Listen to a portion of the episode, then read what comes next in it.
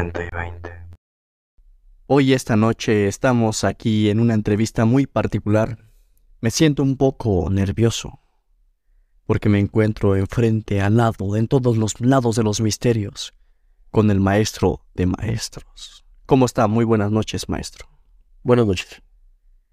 Pues tengo el honor de tener esta pequeña entrevista con el maestro de maestros, un todólogo, un científico, un biólogo, un doctor, con maestría y doctorado de varias ramas de la ciencia y la medicina. Con ustedes, el maestro de maestros. Ah, buenas noches. Con esa presentación, todo lo que diga lo van a ver con, con el microscopio. Pero bueno. Maestro, estamos en una realidad en pleno siglo XXI, llamado 2023. Viene a mi mente la primera pregunta. Usted que es un todólogo, ¿qué es la realidad? Bueno, en este momento mi realidad eres tú. ¿Por qué? Qué buena, qué buena respuesta, maestro. Lo que pasa es que tengo que estar atento a ti, a lo que me digas, a tus movimientos. En este momento mi única realidad es lo que tú me estás diciendo. Pero más a fondo, ¿qué es la realidad en general para usted? Es que la realidad no existe. La realidad es una invención de tu mente. Ahora sí, en otras palabras, que la realidad no se crea ni se destruye. Solo se transforma, va a decirlo, ¿no? no, no, lo que, lo que estás hablando de la materia. Ah, ok. Pero la realidad es construida todo el tiempo, a partir de la nada. O sea, usted para ser un todólogo y un sabiondo, desde el momento en que usted nació ya se sentía con esa intuición? ¿O fue a través de los años que fue solamente escupiendo esa pequeña o ese pequeño significado de su cabeza? Porque me imagino que debe tener mucho conocimiento dentro de ese cerebro. No, te equivocas. Los seres humanos nacemos iluminados y vamos perdiendo la iluminación conforme vamos creciendo. Cuando somos bebés, cuando estamos dentro del vientre materno, somos como un Buda, como el Espíritu Santo, potencialidad pura. Eso cuando nacemos y cuando entramos en un cuerpo nos limita. Y por eso es que el ser humano está condenado a ser humano. Eso me lleva a la siguiente pregunta, maestro. ¿Para usted un ser humano puede ser inmortal en este plano? ¿O se tiene que cuidar con la alimentación, con lo que toma, con lo que bebe? Y volví a cantinflear porque usted me pone muy nervioso, maestro. Repetí la misma palabra con un sinónimo. Es que en realidad la alimentación no importa. El Señor Jesucristo estuvo 40 días sin probar alimento alguno. Es más, más iluminado. Eh, ¿Qué es lo que llena tu realidad? No son los vacíos que concibes, los vacíos que tienes que llenar, son los que hacen tu realidad. Entonces, la realidad la creas tú a cada momento. Por eso la realidad es, es ilusoria. Por eso decimos que es más real lo que no ves que lo que sí ves. Entonces, para usted, y regreso a la pregunta anterior, ¿es posible ser inmortal en este plan, en esta realidad, a base o como principio una muy buena alimentación? ¿O no tiene que ver lo que consumes para estar bien y No. vivir mucho tiempo? No porque el Buda llegó a la iluminación por ambos lados, tanto por la privación como por el exceso. La iluminación está presente todo el tiempo en tu vida. Tú eres quien te limita y quien cree que no lo está, que no estás iluminado. Estás iluminado todo el tiempo, pero te han hecho creer que no lo estás. Usted me dice que está fanatizado con la edad del tiempo, con el envejecimiento. Una ocasión me dijo que estaba buscando la cura anti-envejecimiento, perdón. ¿Es posible eso? Por supuesto, ¿De qué manera? lo que pasa es que el- lo que tú llamas envejecimiento no es envejecimiento en realidad. Es una enfermedad que tú mismo te vas creando ¿Mentalmente o físicamente? mentalmente. El cuerpo no vive sin la mente.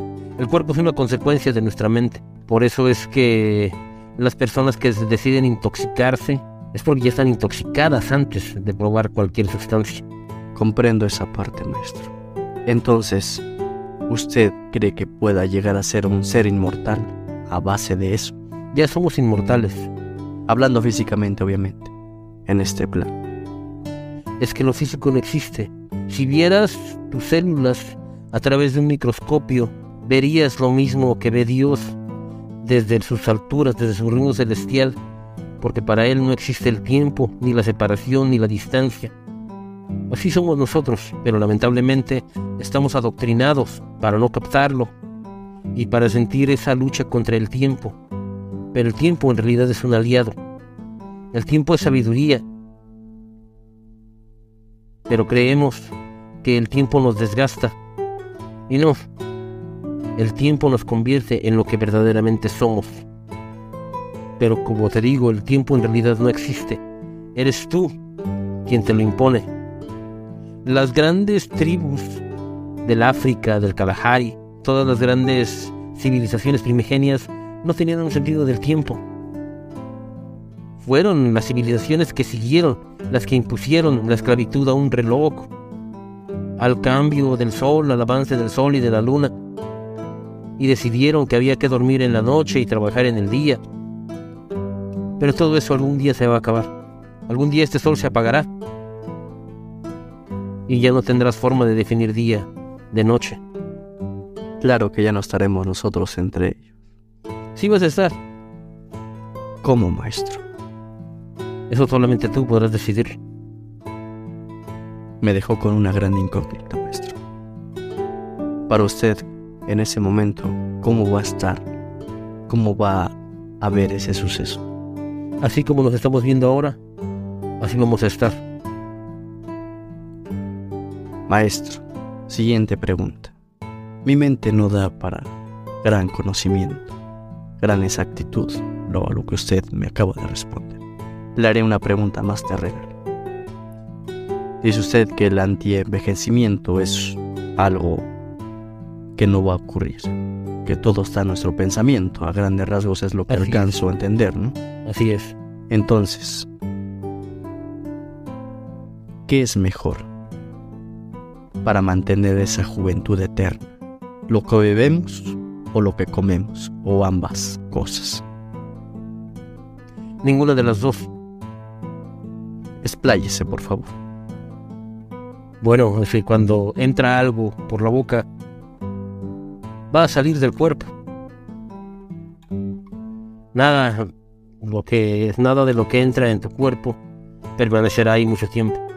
Tu cuerpo está en constante cambio, igual que el mundo, igual que el universo, igual que todo. Tú no eres la misma persona que eras hace cinco minutos. Y no serás la misma persona dentro de un minuto. Estás en constante cambio.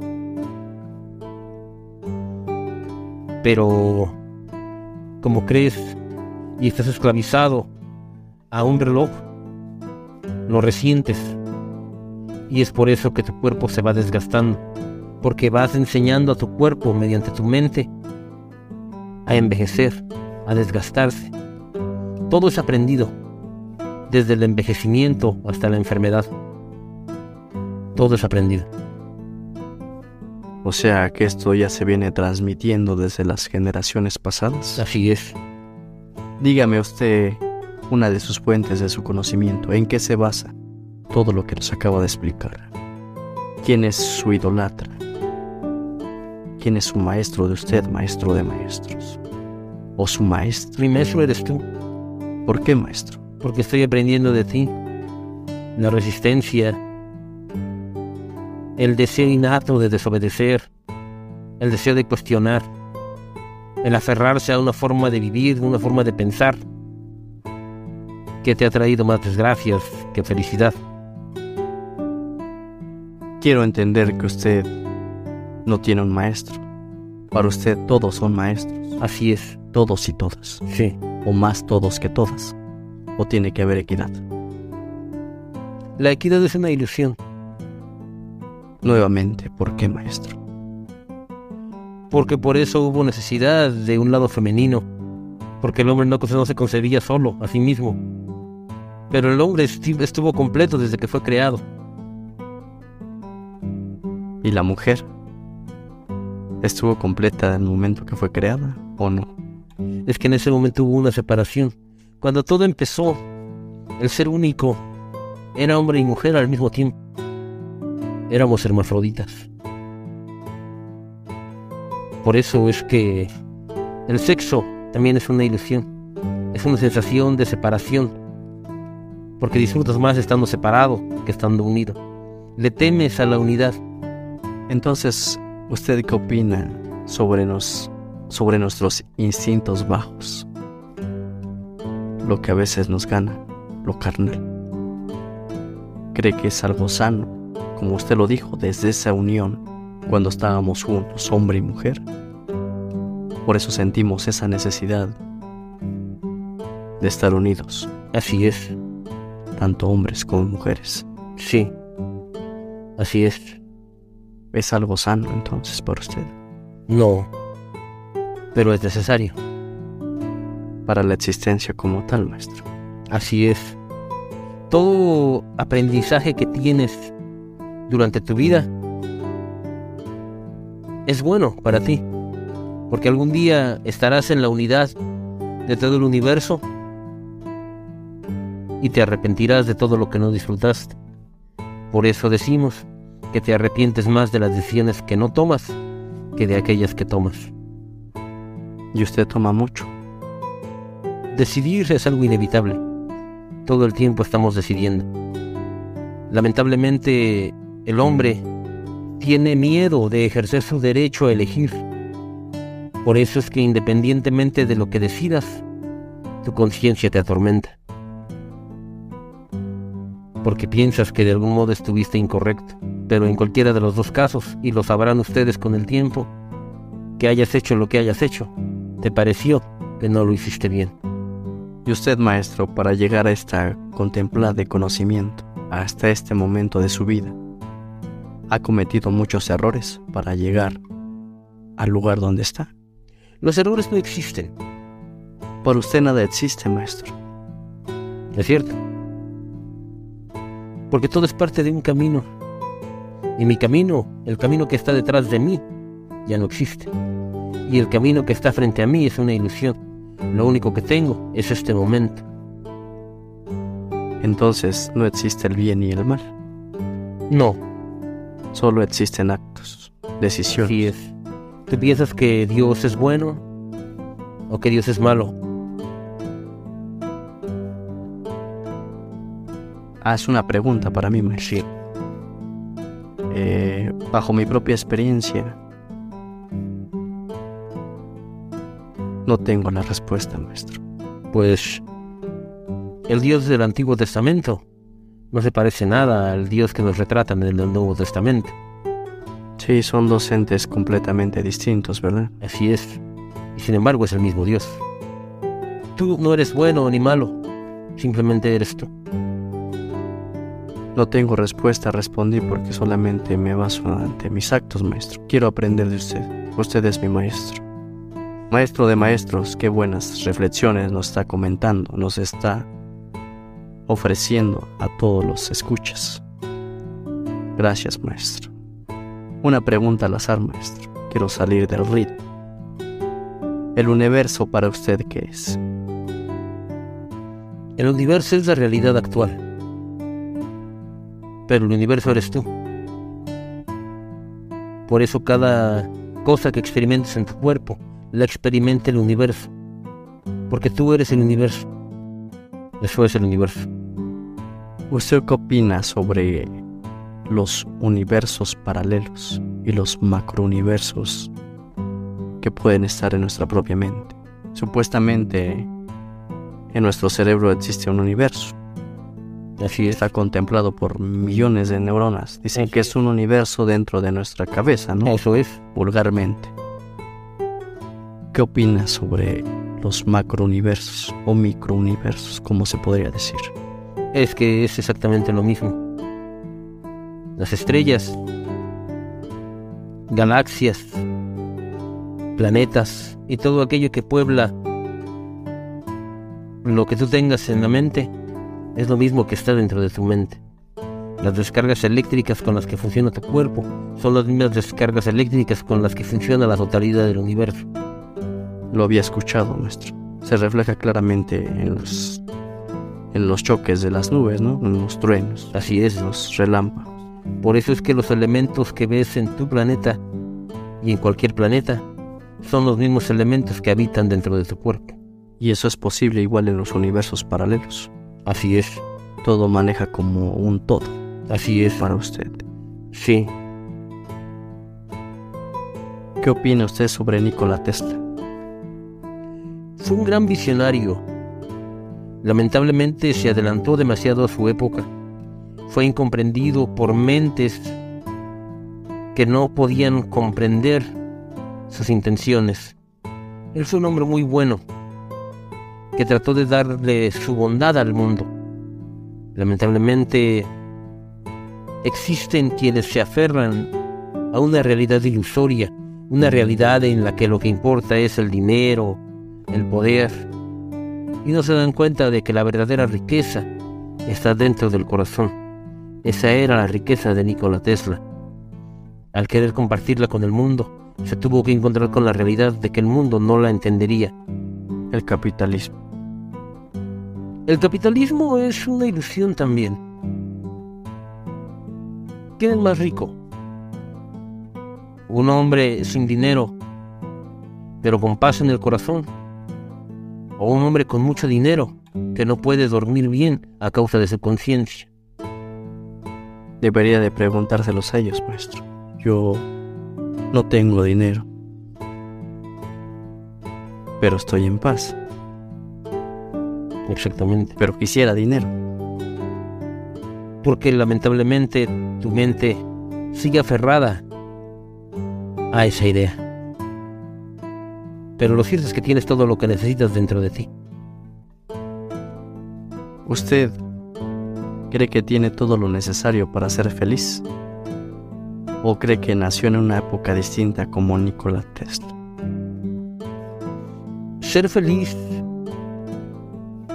es estar acorde con la naturaleza. ¿Qué es la naturaleza para usted primero que nada? La naturaleza es aquello en lo que te sientes cómodo. ¿Puedo estar en mi yate y ser parte de la naturaleza? Claro que sí. Indague, por favor. Díganos el porqué. Su razón de ser. La naturaleza es un conjunto de ciclos que hacen que un ecosistema funcione. Si eso no funciona, eso no es natural. Por tanto, todo aquello que entorpezca el funcionamiento de algo lo vuelve antinatural. Lo natural es el buen funcionamiento de las cosas. La naturaleza es el buen funcionamiento de las cosas. Tu naturaleza es cuando tu cuerpo funciona bien. Y tu cuerpo funciona bien todo el tiempo, pero tu mente hay veces que no está preparada para tener ese bienestar. Y es en donde te convences de que no estás bien. Pero en realidad todo el tiempo estamos bien. ¿Cuántas personas hay que por padecimientos mentales no tienen salud y sin embargo están muy bien físicamente hablando? ¿Y cuántas personas hay que tienen un cuerpo tan intoxicado que sin embargo tienen que funcionar y actuar de manera funcional? Esa es la verdadera pregunta. ¿Por qué dejamos que nuestra mente entorpezca nuestra vida? Y pensamos que somos nosotros mismos los que no estamos bien, pero todo el tiempo estamos bien. Es nuestra mente la que no nos permite darnos cuenta de eso. El día que puedas separar tu mente de tu cuerpo, ese día estarás del otro lado. Entonces me ha respondido a mi pregunta sobre Nikola Tesla y usted. Quiero pensar que su respuesta es que sí, nació en una época distinta, igual que él. Nací en la época en que la que debí nacer, pero yo no pertenezco a ninguna época. Como Nikola Tesla no pertenece a ninguna época. Jesucristo no perteneció a ninguna época, porque su conocimiento sigue presente hasta ahora. Jesucristo es el mismo de ayer, hoy y siempre. Y cada vez que un niño reza, le reza al mismo Jesucristo, al que escucharon sus apóstoles y sus discípulos. El ciclo del infinito. Así es. Porque no, no somos, no pertenecemos a ningún lado. Somos atemporales. Entonces, regresando al, pues, al científico eh, Tesla, ¿no? Él quería tener energía libre para la humanidad. Así es. Usted dice, bueno, no usted, sino pues la historia lo, lo vuelve a reconfirmar, ¿no? De que Nikola Tesla pues, fue un avanzado. Muchos lo manejan de que no solamente fue muy avanzado, simplemente que fue una persona que hizo cosas que ya estaban hechas en su momento tecnológicamente. Solamente volvió a reconstruir lo que ya estaba en el pasado, de, de otras razas. Así es. ¿Usted cree que lo que dijo en su momento sobre las energías del DOM son o fueron o son reales para usted? ¿La energía libre? Sí. La energía libre es un hecho. Lo que no es un hecho es la humanidad libre. Comprendo. La humanidad nunca será libre mientras no se acepte. ¿Usted qué les dice a sus alumnos sobre ese tema? Siempre trata de sacarlos de la matrix, de la realidad sintética en la que estamos nosotros los humanos. O deja que ellos por su propio razonamiento busquen su propia verdad o su propia realidad. Cada uno tendrá que buscar su propia verdad dentro de sí mismo, porque el infierno y el cielo están en ti mismo. ¿Usted no cree en un cielo, en un paraíso o en un infierno? Claro que sí. Pero vuelvo a repetirte, está dentro de ti mismo. Entonces, al momento de morir, ¿qué pasa con nuestro ser? ¿O ya hasta ahí quedamos? Nunca morimos. Si te refieres a que este cuerpo se desgasta y en algún momento deja de funcionar, este cuerpo es solamente la cáscara, es la imagen de tu mente, de quién eres, pero tu cuerpo no eres tú. ¿A dónde vamos cuando morimos, maestro? Eso es irrelevante, vas a donde tú quieras ir. Y tú decides a dónde quieres ir. Me está tratando de decir que al momento de fallecer en esta cáscara, tenemos después de ello una mente piensa por sí sola, así como lo estamos haciendo en este mismo plan. Así es. Por eso todas las civilizaciones tenían un respeto muy grande por los muertos. Muchos creían que los muertos trascendían y que se volvían ángeles en el cielo, o que se volvían seres superiores, o que se volvían espíritus guía. Todas las civilizaciones lo han creído. Porque todos lo intuyen. Somos inmortales. Siempre lo hemos intuido. ¿Usted qué va a hacer después de la muerte, maestro? De esta cáscara. Espero seguir, seguir enseñando. ¿A quién? A mis seguidores, a la gente que me quiere escuchar. ¿Cómo lo va a expresar? ¿En el más allá? Igual que ahora. Cuando dejes este cuerpo recibirás otro cuerpo, que será muy parecido al que tienes ahora pero mucho más perfecto. O sea, va a regresar a este mismo plan. No. Después de la muerte no necesitarás alimentarte. Quizás solo necesitarás apaciguar la sed. La sed siempre está presente. Eso me lleva a una pregunta, a lo mejor, discúlpeme, me voy a salir. De la cadenita que llevábamos, perdón. Ok. Dice que usted, o que para usted es mejor apaciguar la sed que el hambre. Así es. ¿Qué opina usted sobre el agua que tomamos? ¿O sobre lo que tomamos? Que es necesaria. No importa que no sea agua. Puede ser algún lácteo, alguna bebida embriagante, alguna bebida que lleva azúcar y suficiente gas. Como te vuelvo a repetir, lo que entra en el cuerpo sale del cuerpo. Lo importante es apaciguar la sed. Así es. ¿Cómo lo va a hacer en el más allá, maestro? Pues todo tendrá su momento. Pero si quieres que te lo diga, el agua existe en los otros planos, solo que no será como te la imaginas. ¿La ha visto usted en este plan? Todos la hemos visto, pero no lo recordamos. ¿Cómo es, maestro? ¿Cómo es el agua en el más allá? El agua en el más allá fluye hacia arriba y es más ligera. El cuerpo no la desecha, como en este momento.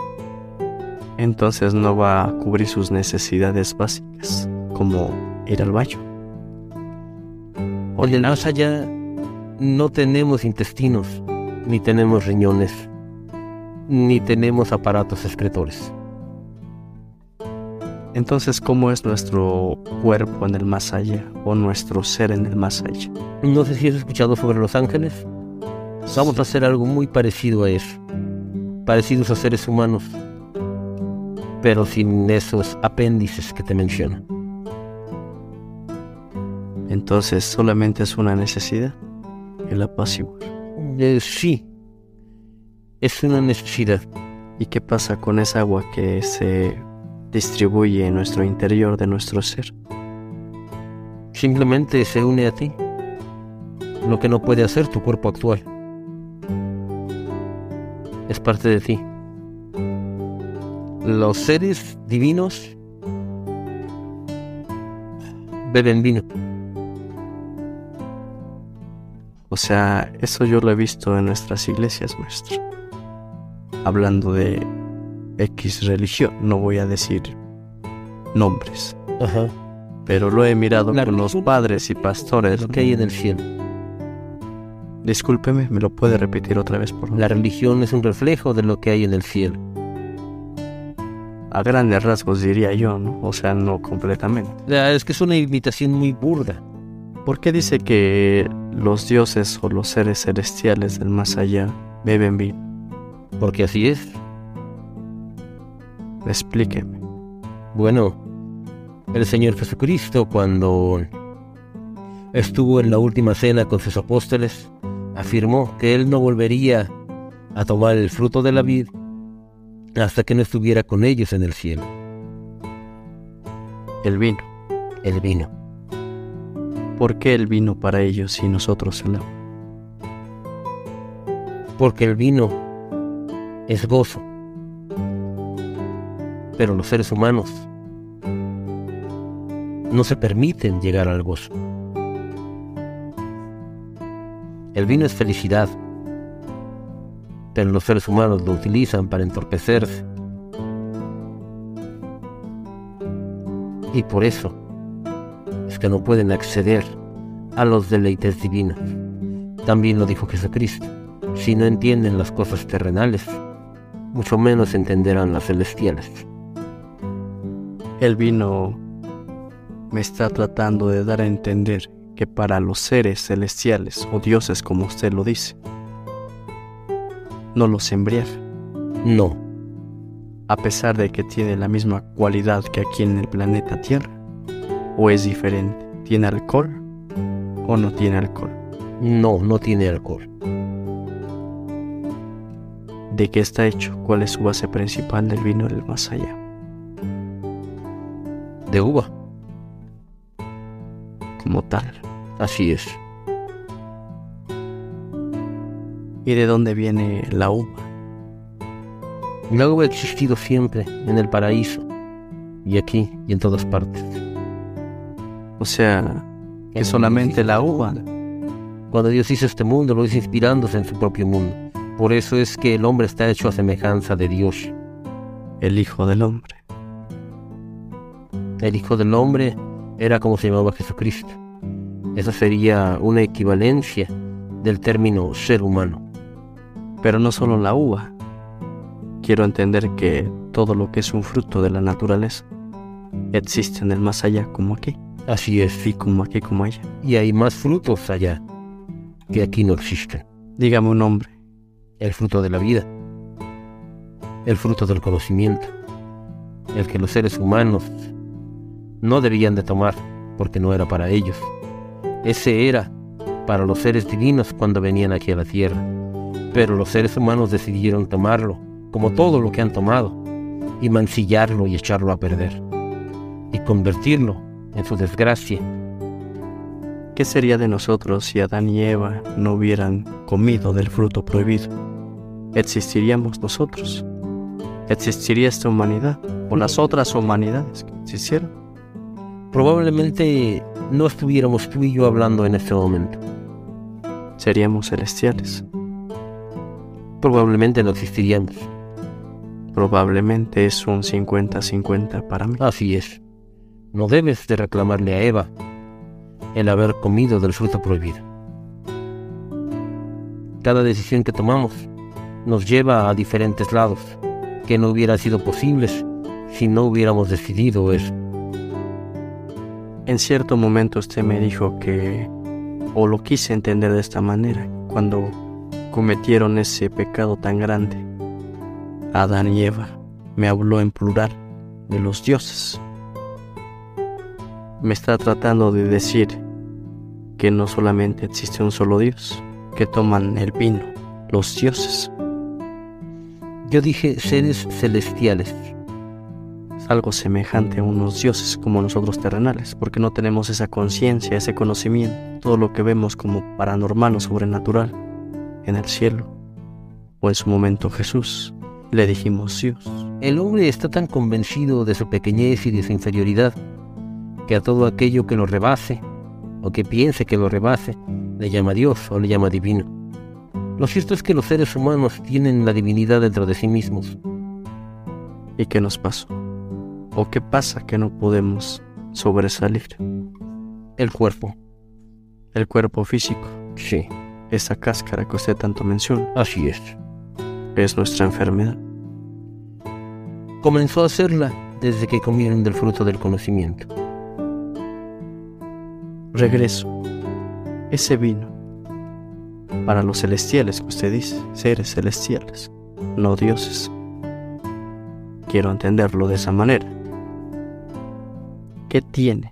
¿Por qué lo hace tan, tan divino para ellos? ¿Por qué? Porque a ellos pertenece. Por eso muchas culturas a las bebidas psicotrópicas o, o bebidas embriagantes llamaban néctar de los dioses y atribuían las reacciones que tenían al dios que supuestamente entraba en ellos. Pero lo cierto es que el hombre ha corrompido cada cosa que ha tocado.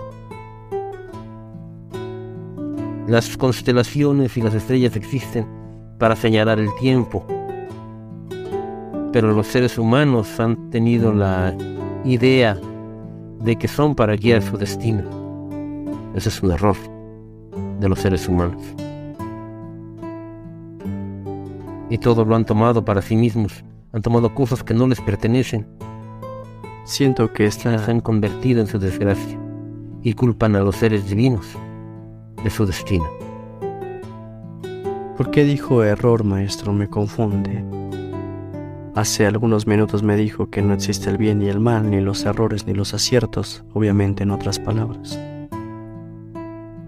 ¿Por qué el error para nosotros los humanos, maestro? Porque los seres humanos a todo lo que hacen llaman error y todo lo convierten en causa de sufrimiento. Todo aquello que sea causa de sufrimiento es un error.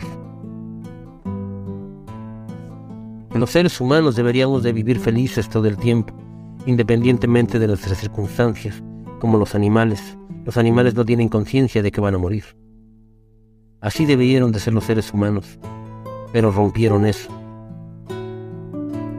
¿Usted se considera un ser humano, maestro? Sí. ¿O se considera algo más que humano? No. Soy un ser humano mientras esté en este cuerpo. ¿Y después de ese cuerpo? ¿Cómo se le podrá llamar? Después de que salga de este cuerpo, seguiré siendo la misma persona, solo que ya no seré un humano. ¿Tiene algún nombre en particular? Muchos lo llamarían espíritu, o alma. Yo simplemente digo, seguiré siendo yo mismo, sin el estorbo del cuerpo. Sin las necesidades, obviamente, de todo lo que conlleva también. Sin las necesidades del cuerpo, si lo quieres decir así. ¿Usted ha llegado a ver algún ser celestial, siendo ser humano? Todo el tiempo. En este momento hay aquí seres celestiales. ¿De qué manera se los refleja? ¿O cómo se da cuenta? Porque son iguales que tú y que yo. Terrenal. No los puedes ver porque tus ojos están velados. ¿Y usted cómo llegó a esa transformación, a ese iluminamiento? Simplemente hay que desear ver aquello que no podemos ver. Es así de simple. ¿Cómo son? Son seres de luz. No tienen alas, si es lo que quería saber. Y no son blancos, si es lo que quería saber. ¿De qué color? Simplemente dejémoslo en que son esferas. Esferas transparentes que sin embargo son visibles. Es como cuando echas tu aliento cuando hace frío. Así son. Una nube. Hace un momento usted me dijo que no existe el bien y el mal. Así es. Quiero recomponer esa pregunta de otra manera, maestro.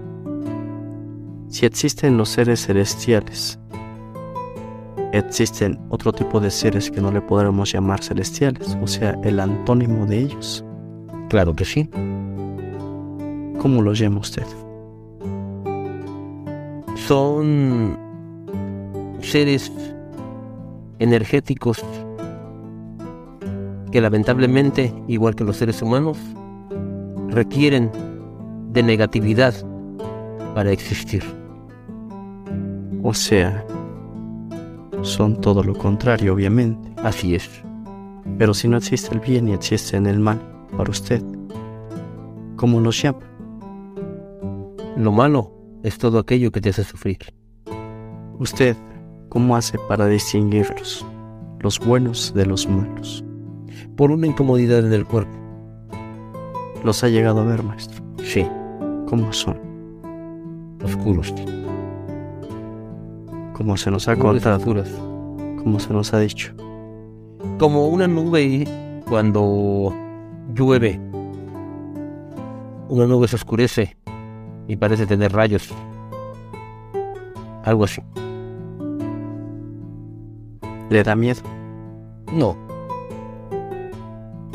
¿Qué hace ante ello? ignorarlo. ¿Qué es el miedo para usted? El miedo es la incertidumbre. Y para mí no existe la incertidumbre. El miedo es una ilusión de tu mente. ¿Esos seres celestiales han tenido algo que ver o han tenido que influir en usted en cierto momento de su vida para lograr lo que está haciendo? Para lograr todo ese conocimiento que ha llegado a tener hasta el día de hoy? ¿O han sido los contrarios? ¿O ambos? Creo que no, no están interesados en lo que yo estoy haciendo. Cada uno está interesado en su propia obra. Si te preguntas si los seres benignos y seres malignos, como los quisiste llamar, tienen que ver con la humanidad, no es así. Simplemente unos ayudan a la humanidad y otros afectan a la humanidad, pero es la humanidad la que les da vida a cada uno de ellos. A ambos. Así es. Cuando surgen la vacilación, el miedo, la ambición desmedida, ahí hay negatividad y ahí hay seres de oscuridad. Cuando existen conocimiento, bondad y prosperidad, ahí hay seres de luz. Maestro, siento que he cantinfleado ante su lado. Se nos termina el tiempo, se nos agota este momento, este presente. Me siento un poco iluminado al lado de usted. Yo también.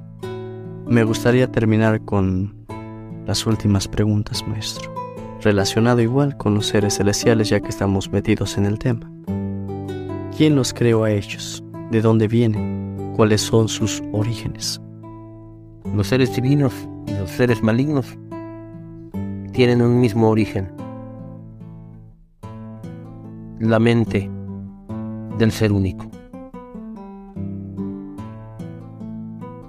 ¿Quién es el ser único, maestro? El ser único eres tú. Y soy yo. Y somos todos. Una ente conectada. Si lo quieres decir así. Para usted, ¿cómo lo quiere decir? ¿Cómo lo, lo explicaría a todos aquellos que lo estamos escuchando? Somos la humanidad entera. Y a la vez somos esa minúscula parte de la humanidad. Todos somos el ser único. Sin embargo, Él no tiene nada que ver con nosotros. Él es alguien sublime, alguien elevado. Por eso es que le llaman altísimo. ¿Cómo es Él? Él es inconmensurable, es inefable. Nadie podría describirlo. Ni usted, maestro. Ni yo. Ni los seres celestiales. No. ¿Hay alguien que pueda describirlo? ¿O solamente Él se puede describir a sí mismo? Como te dije hace tiempo, como te dije hace unos, unos instantes, cada religión tiene un líder. Y ese líder es una imitación del ser divino. Existen los que se acercan más y los que se acercan menos. En este momento, tú eres, un ser, tú eres el ser divino para mí, porque es a lo que más le estoy prestando atención en este momento.